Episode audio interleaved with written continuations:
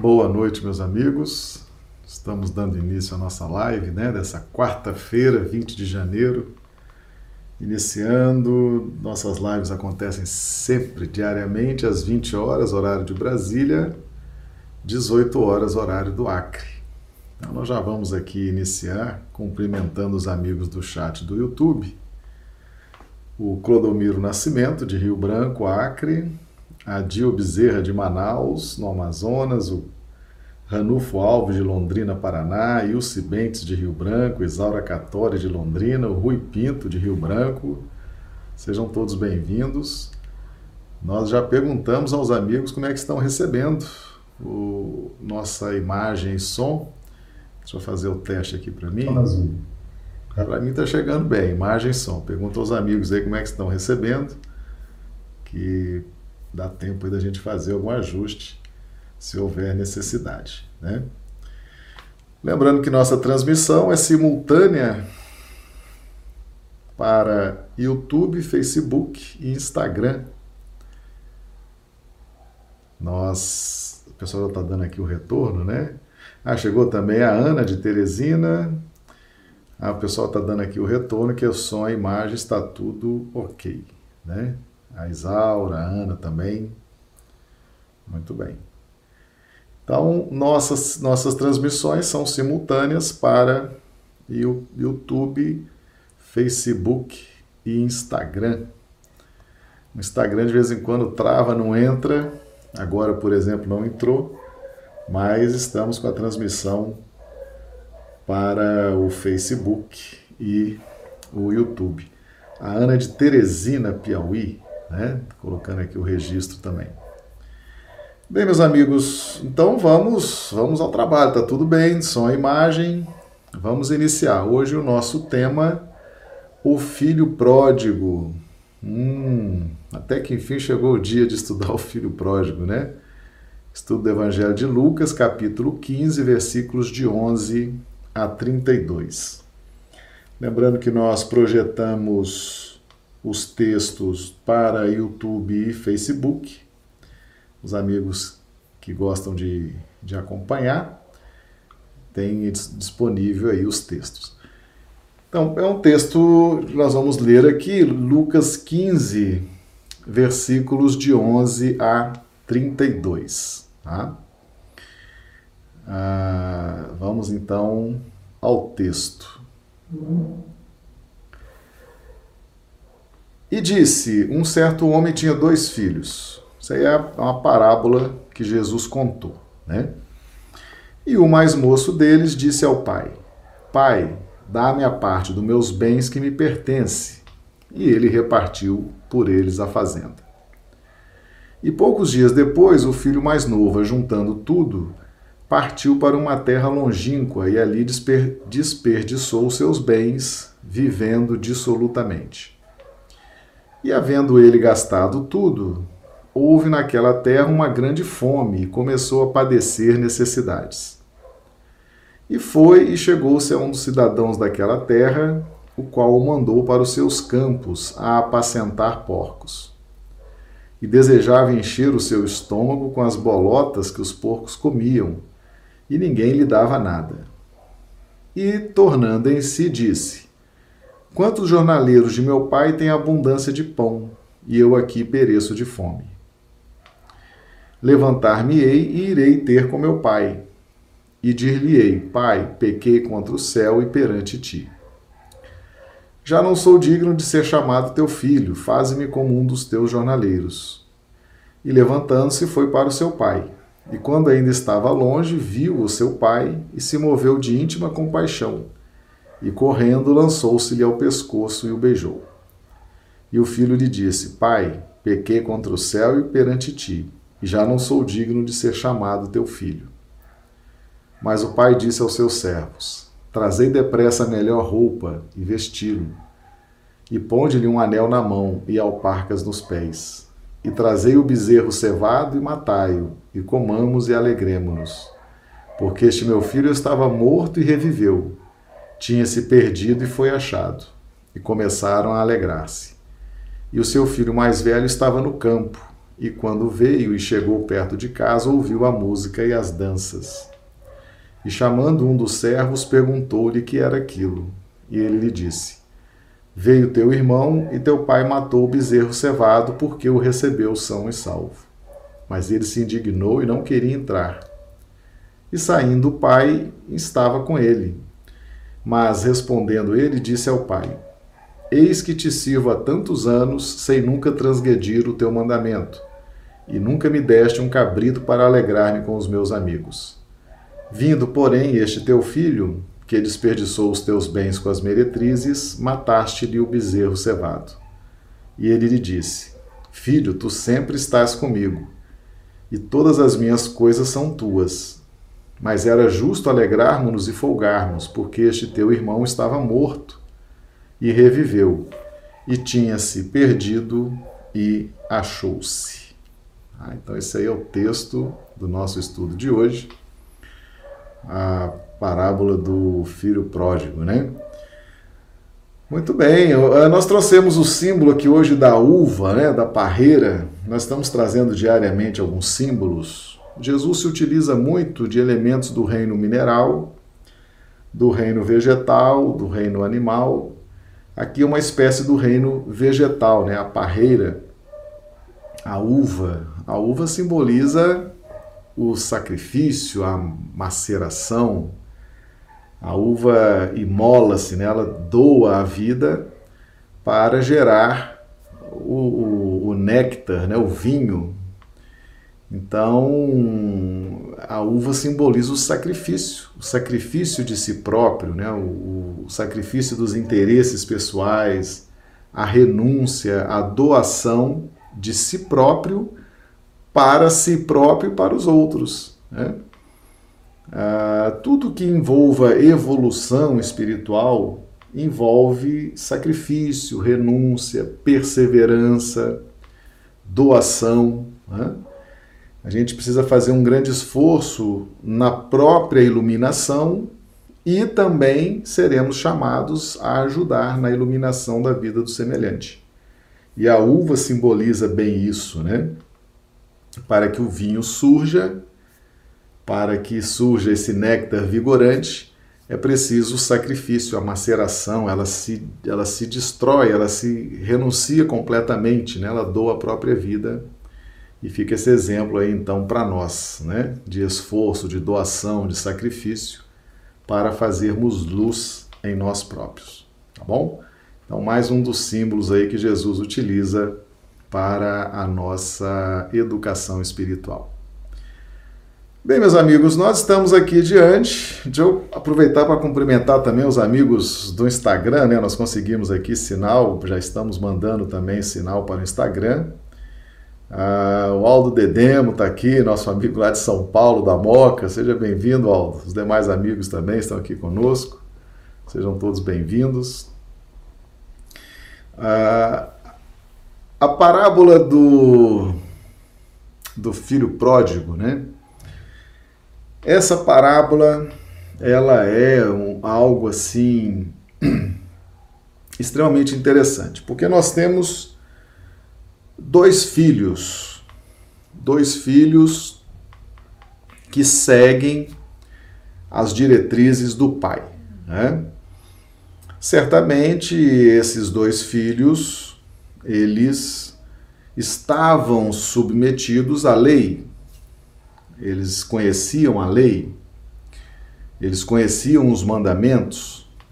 Já eram filhos despertos, né? Já estavam já eram despertos, já haviam despertado valores, já haviam conhecido a palavra de Deus, os mandamentos, já se submetiam às disciplinas, às, às contenções naturais, né? Ah, todas as vezes que nós reencarnamos, meus amigos, nós temos o dever de nos inserir em determinados contextos condicionantes. Por quê? Porque nesses contextos, nessas circunstâncias condicionantes, ali existem muitos valores muitos valores morais, muito despertamento espiritual. Então, por exemplo, nós nascemos num contexto de família.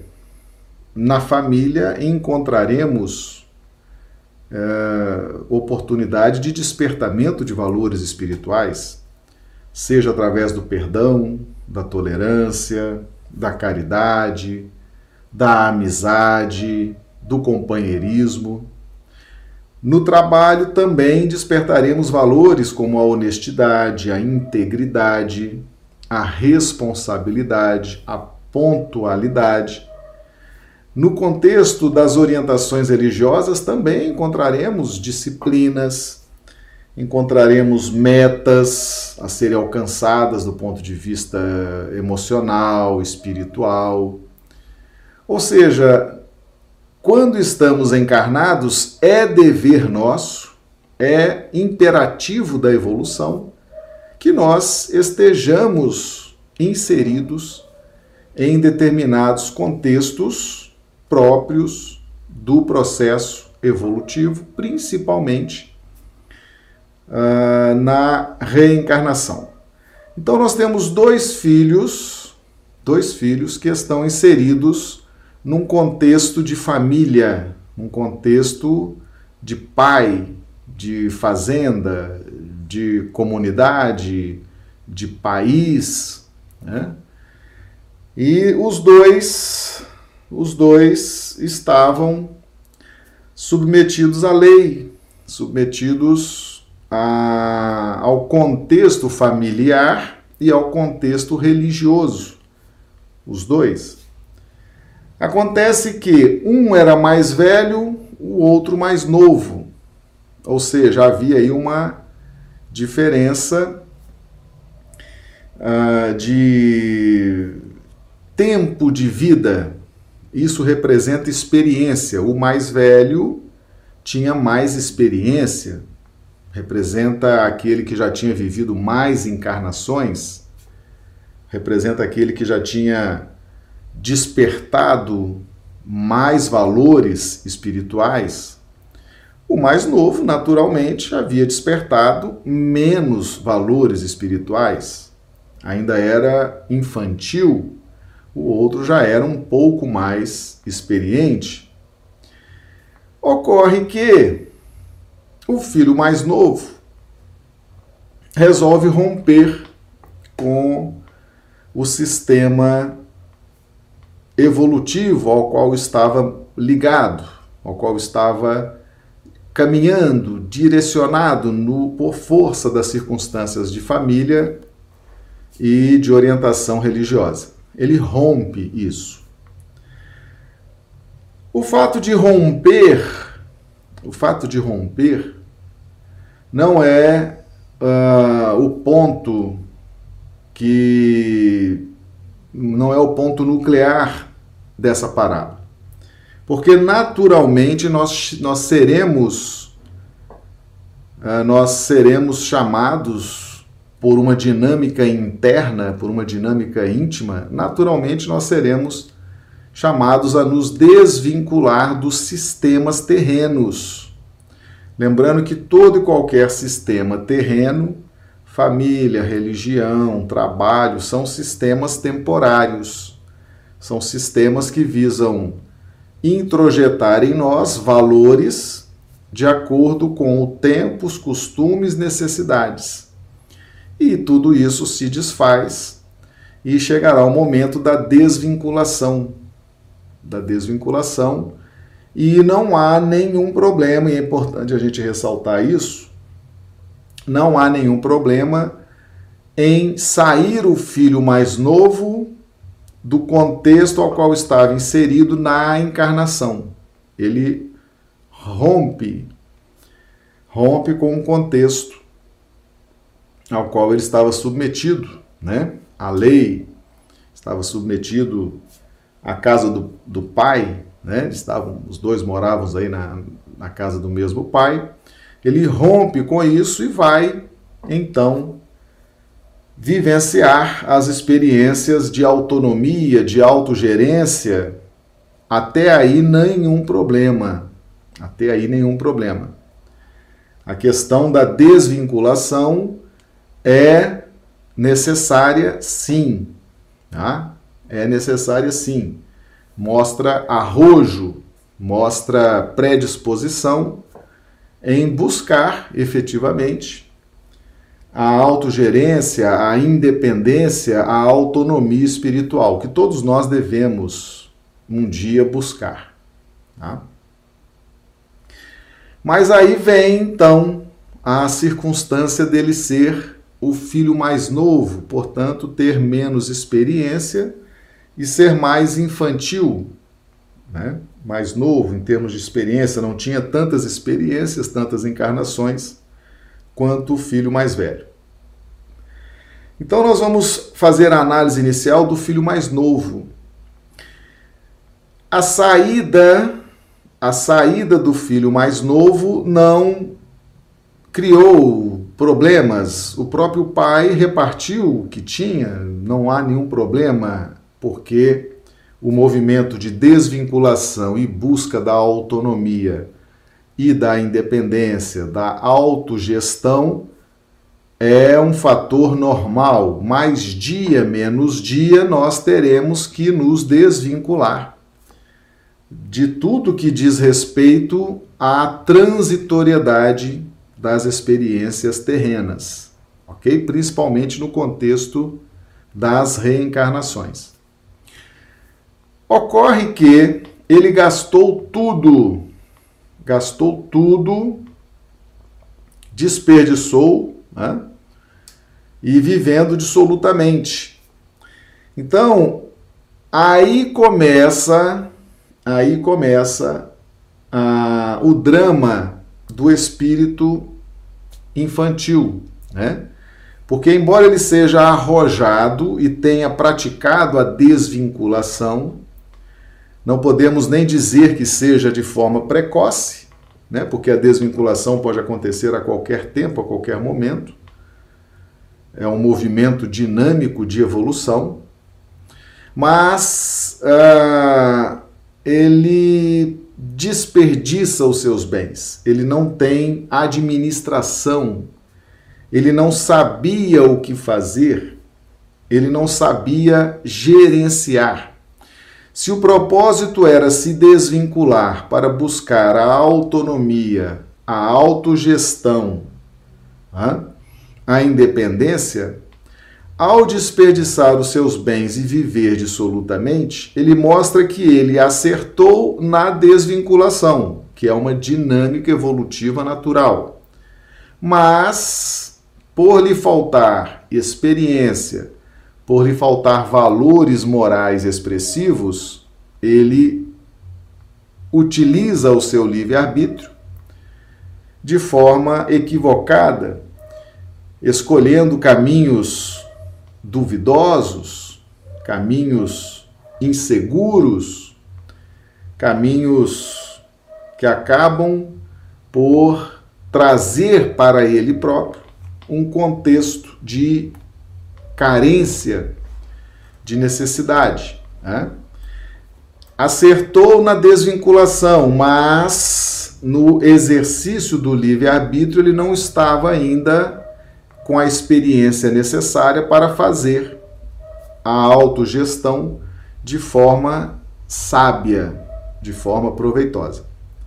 Então, o filho mais novo acerta na desvinculação, não há problema, mas se equivoca no esbanjar das suas, dos seus recursos a partir das escolhas equivocadas uh, do livre-arbítrio escolhendo caminhos indevidos para a sua condição evolutiva espiritual naquele momento. Tá? Naturalmente, uh, diante dessa penúria moral, diante dessa carência, ele encontra, faz contato com alguém que lhe apresenta a possibilidade de apacentar porcos, né? ele ia cuidar de porcos, ia cuidar de porcos. E ele vai cuidar desses porcos, ele estava em penúria moral, ele estava em débito consigo mesmo, ele estava carente. E é, nessa situação de carência, de insuficiência nutritiva espiritual, uh, os contatos que aparecem para nós são dessa natureza aí. Tá? É alguém que vai nos mandar para os seus campos para apacentar porcos, né?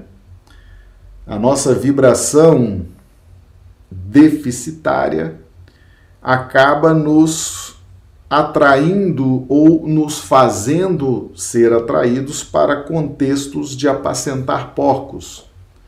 E o que, que é esse contexto dos porcos, né? O, o apacentar porcos é um contexto de dificuldades, é um contexto em que nós começamos a flertar, começamos a namorar, começamos a nos aproximar de situações extremamente inadequadas à nossa situação de filhos já despertos.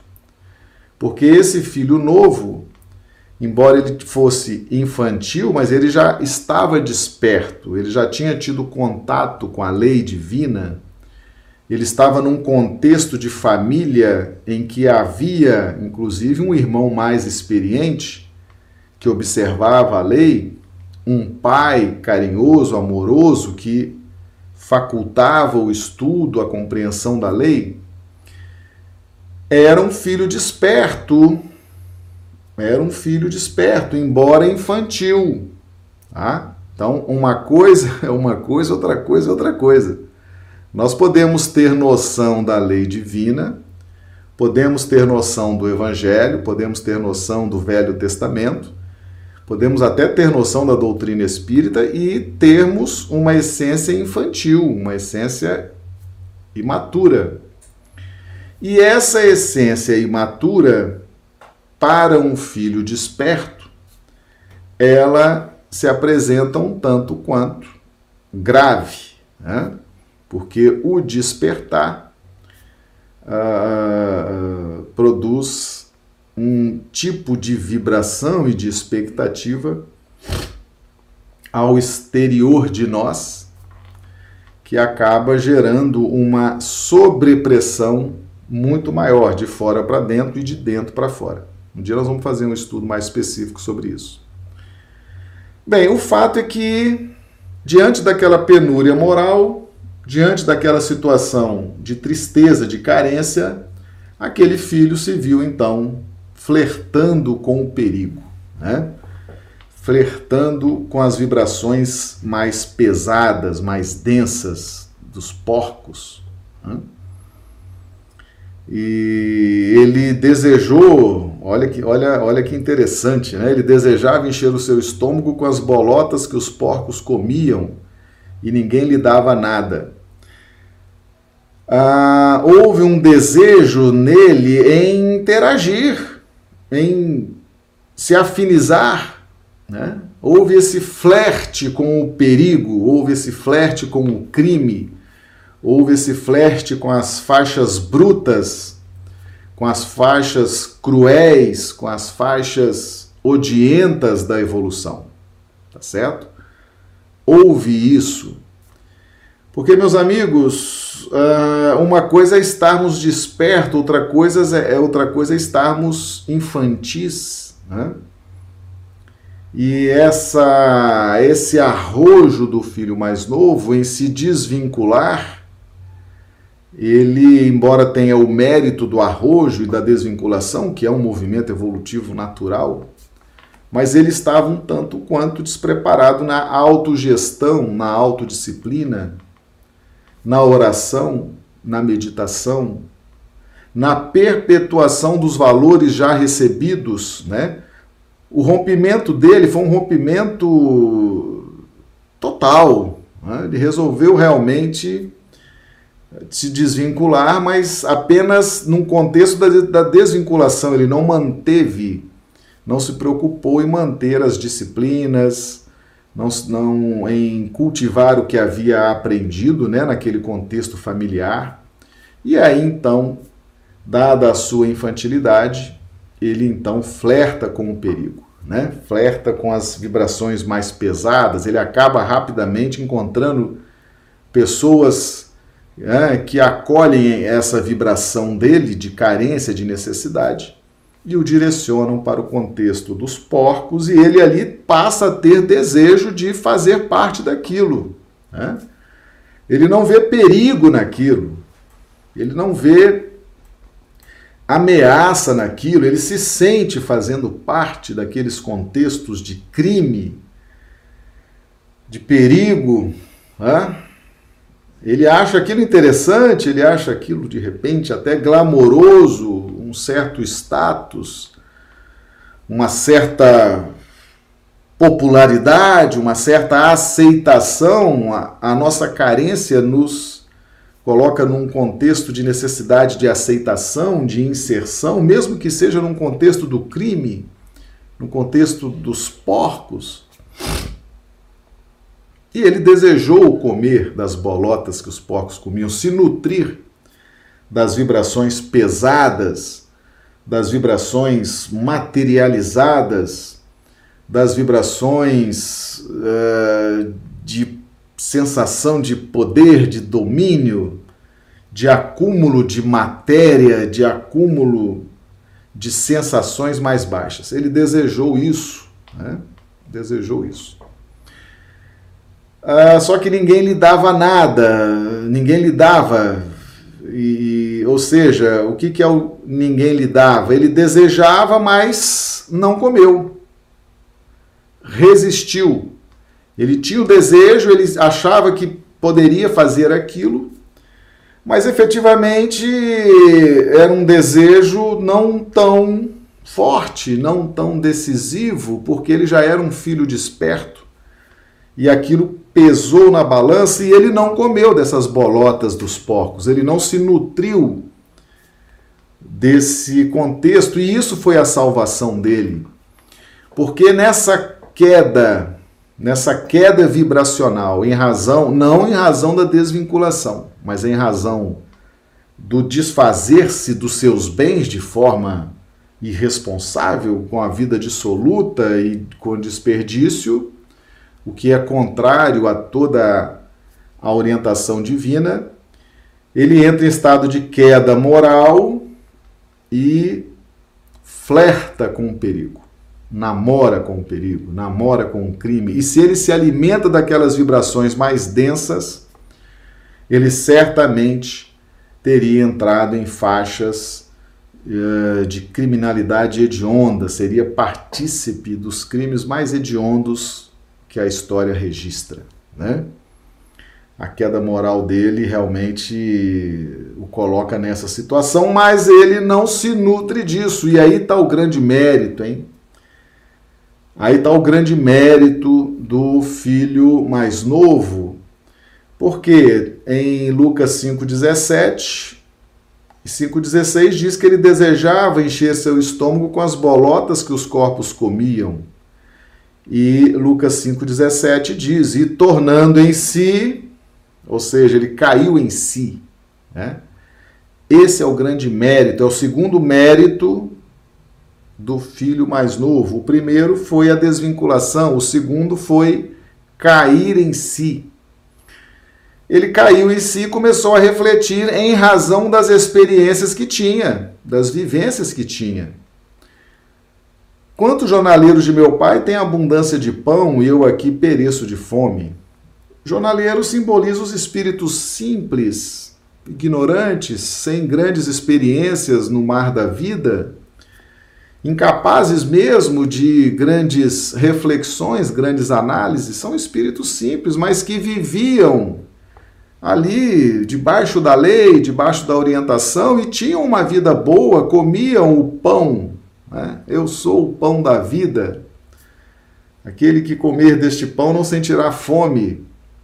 Então, mesmo os espíritos simples, no contexto de trabalho em que se encontravam, né, bem orientados pelo Pai, pelo dono ali da fazenda, o pai desse filho mais novo. Aqueles espíritos até mais simples que o filho mais novo, mais infantis que o filho mais novo, tinham uma vida digna. Não lhes faltava o pão, não lhes faltava os valores morais, não lhes faltava os valores espirituais. Né? E ele faz essa análise. Poxa vida, se eles têm essa abundância, se eles têm pão, se eles têm carinho, se eles têm respeitabilidade, olha que estado que eu estou. Né?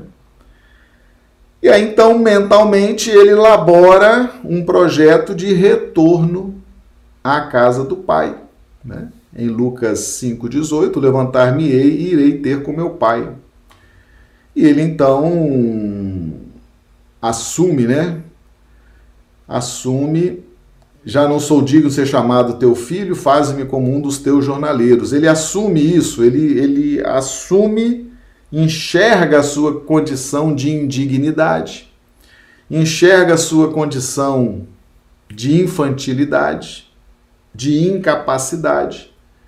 Isso foi importante, mérito para ele, é o mérito dele, porque ele conseguiu enxergar isso mentalizou o processo de retorno e retornou.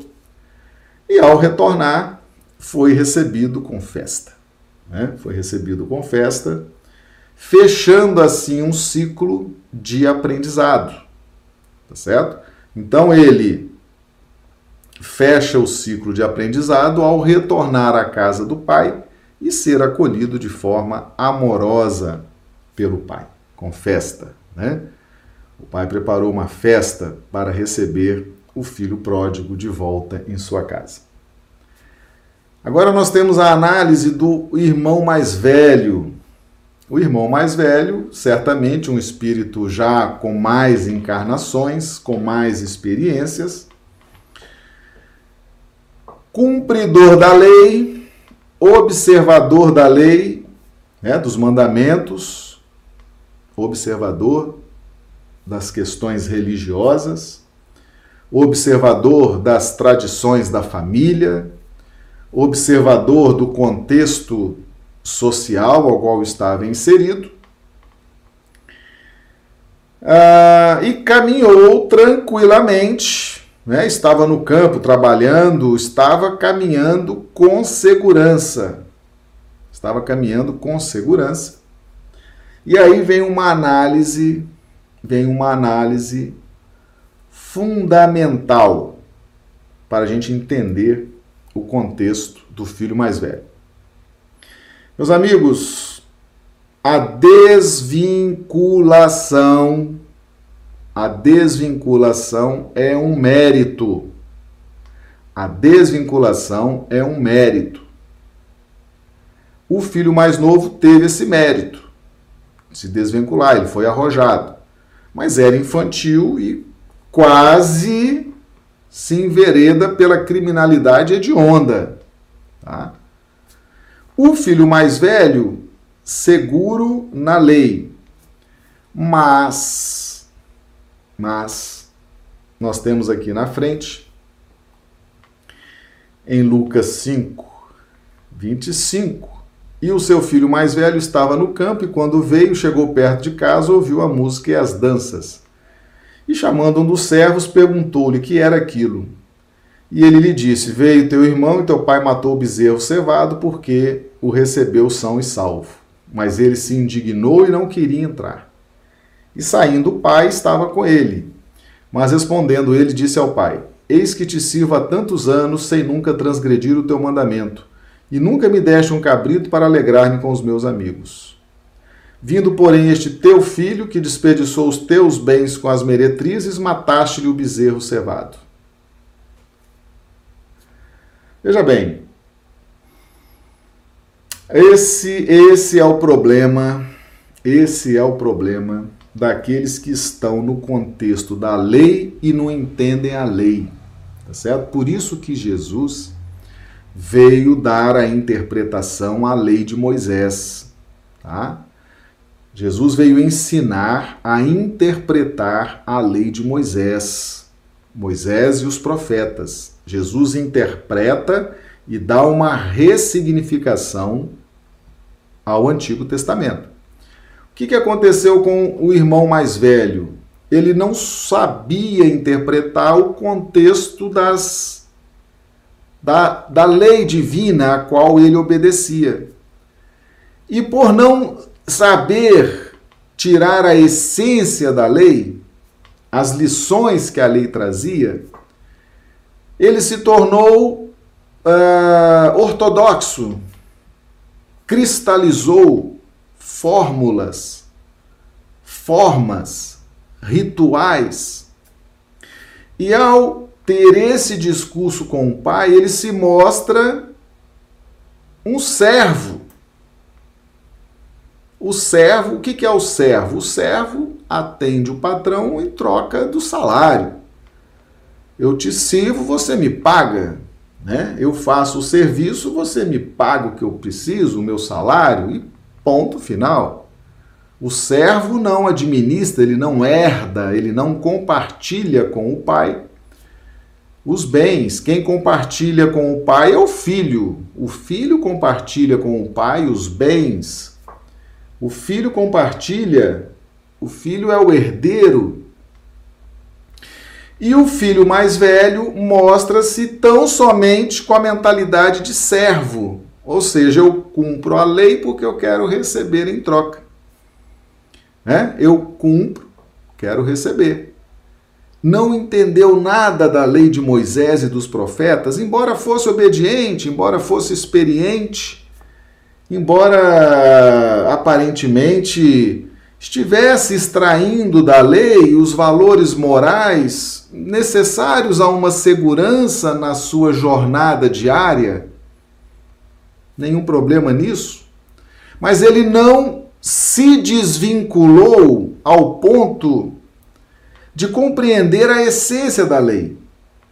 E essa desvinculação não significa abandonar ou deixar de amar. Não. A desvinculação você pode se desvincular de um contexto e continuar amando, continuar observando, você apenas não se prende mais, porque a desvinculação aos sistemas da Terra, principalmente quando estamos encarnados, faz parte das nossas metas evolutivas. Faz parte. Nós temos que aprender a desvincular. E esse filho mais velho se tornou dogmático, né? Sistemático, cruel, né? e acabou se transformando num azorrague de cordéis. O que é o azorrague de cordéis? O azorrague de cordéis é um instrumento de suplício. Aqui ele foi um instrumento de suplício para o irmão, porque ele bateu no irmão, condenou o irmão, né? foi duro com o irmão, tá certo? E foi instrumento de suplício contra o próprio pai, porque quis jogar o pai contra o filho. Né? Então, quando a gente está muito apegado à lei, à religião, tá certo? Às instituições, tudo que é sistema de terra e encarnados, meus amigos. Às vezes a pessoa é muito apegada à instituição a que ela trabalha, por exemplo seja em governo, seja em empresa privada, seja geral, muito apegada, ela se cristaliza. Às vezes é dentro das religiões, a pessoa se cristaliza, fica muito rígida. É, não consegue interpretar de uma forma mais arejada, mais aberta. E aí ela se cristaliza e acaba se tornando um cruel, um ditador, um ser cruel, dogmático, né? acusador, né? por causa do dogmatismo, porque não interpretou a lei corretamente. Por isso que Jesus encarna, e também uma das missões de Jesus era ensinar a interpretação da lei de Moisés. Interpretar adequadamente. Porque nós observamos, quando você pega o Evangelho segundo o Espiritismo, você vê que o povo judeu desvirtuou a lei de Moisés. É muito difícil essa questão de reforma íntima, transformação moral, Então o que, que eles fizeram? Começaram a inventar rituais externos. Tem que lavar a mão para entrar, para comer, o que tem que fazer assim, rezar em praça pública, gritando, fazer assado e tal, cheio de rituais. Então eles começaram a entender que cumprindo os rituais estava tranquilo. Né? Foram dando um jeitinho de dissimular perante a própria consciência um processo de salvação, quando na verdade o processo é bem mais incisivo no campo da transformação moral e do domínio das más inclinações, que é um processo difícil, que demanda tempo, esforço. Então, nós vamos nos apegando às formalidades das leis religiosas, das convenções religiosas, vamos nos apegando às convenções sociais das instituições que trabalhamos, das empresas, dos, dos órgãos públicos que trabalhamos, vamos nos apegando àquilo, vamos nos apegando às tradições familiares. E vamos nos tornando extremamente cruéis, dogmáticos, insensíveis porque não nos desvinculamos dessas coisas terrenas. Nesse ponto, o filho mais novo teve o mérito, o mérito de se desvincular, só que não tinha juízo nenhum e acabou quase entrando na faixa de nutrição dos porcos. Mas o filho mais velho também tinha suas dificuldades, embora tivesse o mérito da disciplina e da sequência, mas não passava de um servo. É um Caim melhorado a oferta dele não foi aceita por Deus. Não foi aceita. Por quê? Porque quem. Né, a lei não justifica, meus amigos. Paulo já nos ensinou isso. As obras da lei, o homem não é justificado pelas obras da lei, mas pelas obras do evangelho. Quem está o tempo todo na lei, né, Velho Testamento, Moisés, profetas, olho por olho, dente por dente, os rituais, os formalismos, isso não justifica Deus não aceita a oferta, como não aceitou a oferta de Caim. Caim vivia um processo expiatório, era dever dele se ajustar diante da lei, e não tem oferta aceita por Deus, não. E o irmão mais velho estava nesse contexto de Caim. Só que agora um Caim sistema, sistema né, ele sistematizado, né? Um Caim apegado à lei, às convenções, né? O lá de trás era um Caim solto, perdido, assassino, mentiroso, invejoso, ciumento. Esse, esse irmão mais velho é um Caim apegado às convenções, lutando ali, tanto que a oferta dele nunca tinha sido aceita. Deus não se agradava daquilo. Né? E Deus se agradou da conversão do irmão. Olha que interessante, né? A conversão sincera do irmão, o cair em si. Aquilo foi muito aceito por Deus. Então, o irmão mais velho tinha esse problema. Embora fosse mais experiente, embora não desse o passo em falso de esbanjar tudo que tinha, para não cair nessa criminalidade hedionda, né, nessas vibrações de carência, de desespero, de insensatez. Ele não teve esse demérito, ele não teve essa queda, mas ele tinha dificuldades em outras áreas. Né? Ele não passava de um servo, ele fazia o que fazia esperando a recompensa. Isso é coisa de servo, tá certo? O filho é quem compartilha, é quem herda do pai. E a mentalidade dele é a mentalidade de servo, é aquele que faz querendo em troca, faz querendo salário, faz querendo. Ou seja, ele estava apegado às convenções. Né? E servia então como uma zorraga de cordéis, uma espécie de chicote, né? martirizando o pobre do irmão, julgando o irmão e julgando o pai também, né? O pai amoroso, compreensivo, ele se voltando contra o pai, né? Querendo taxar o pai de injusto, de insensato, né? De ingrato, né?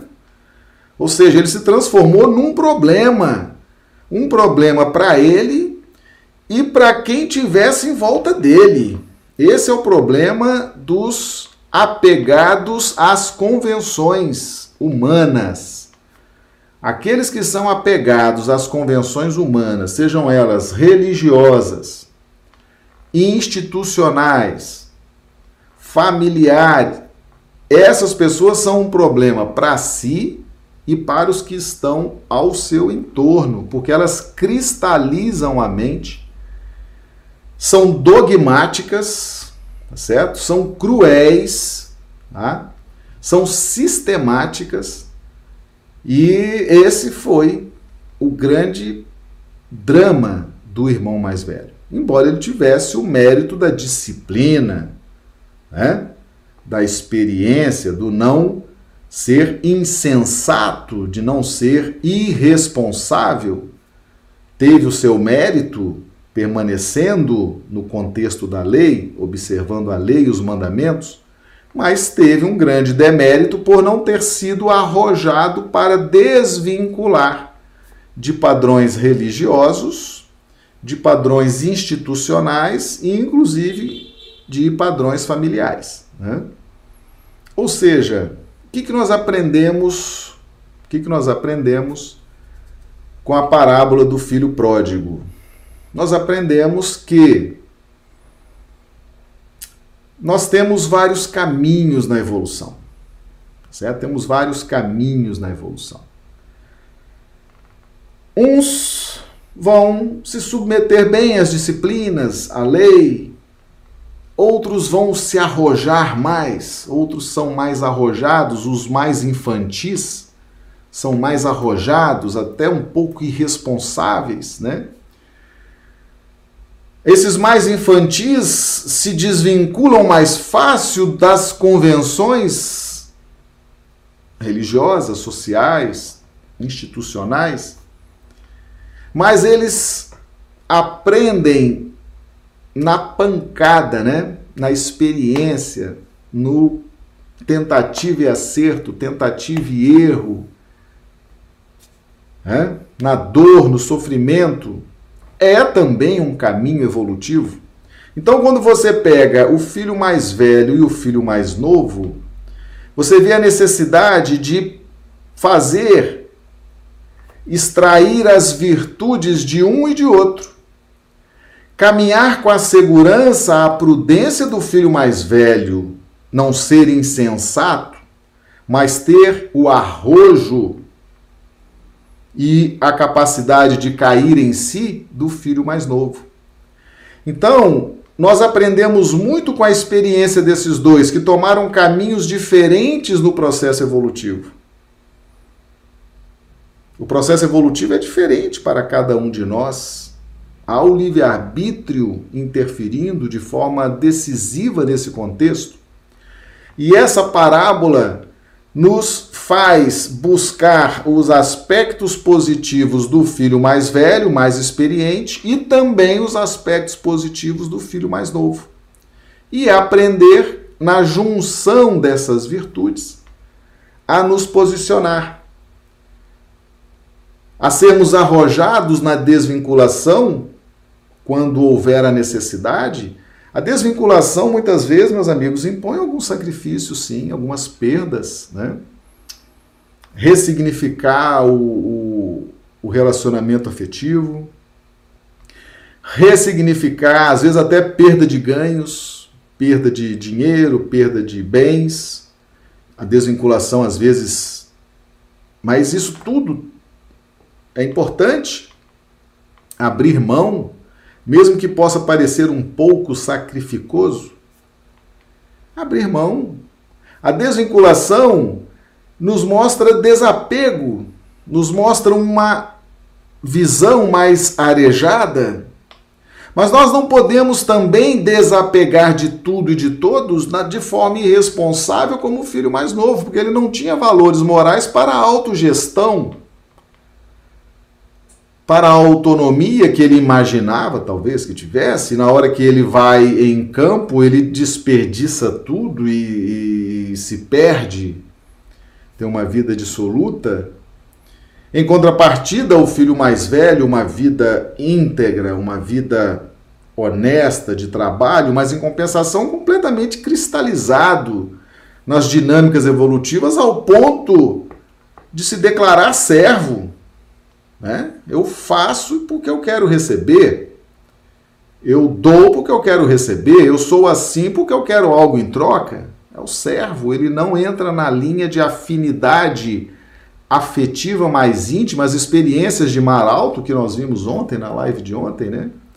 As experiências com Cristo, ele não estava, não tinha o menor preparo para essas experiências espirituais mais elevadas. Né?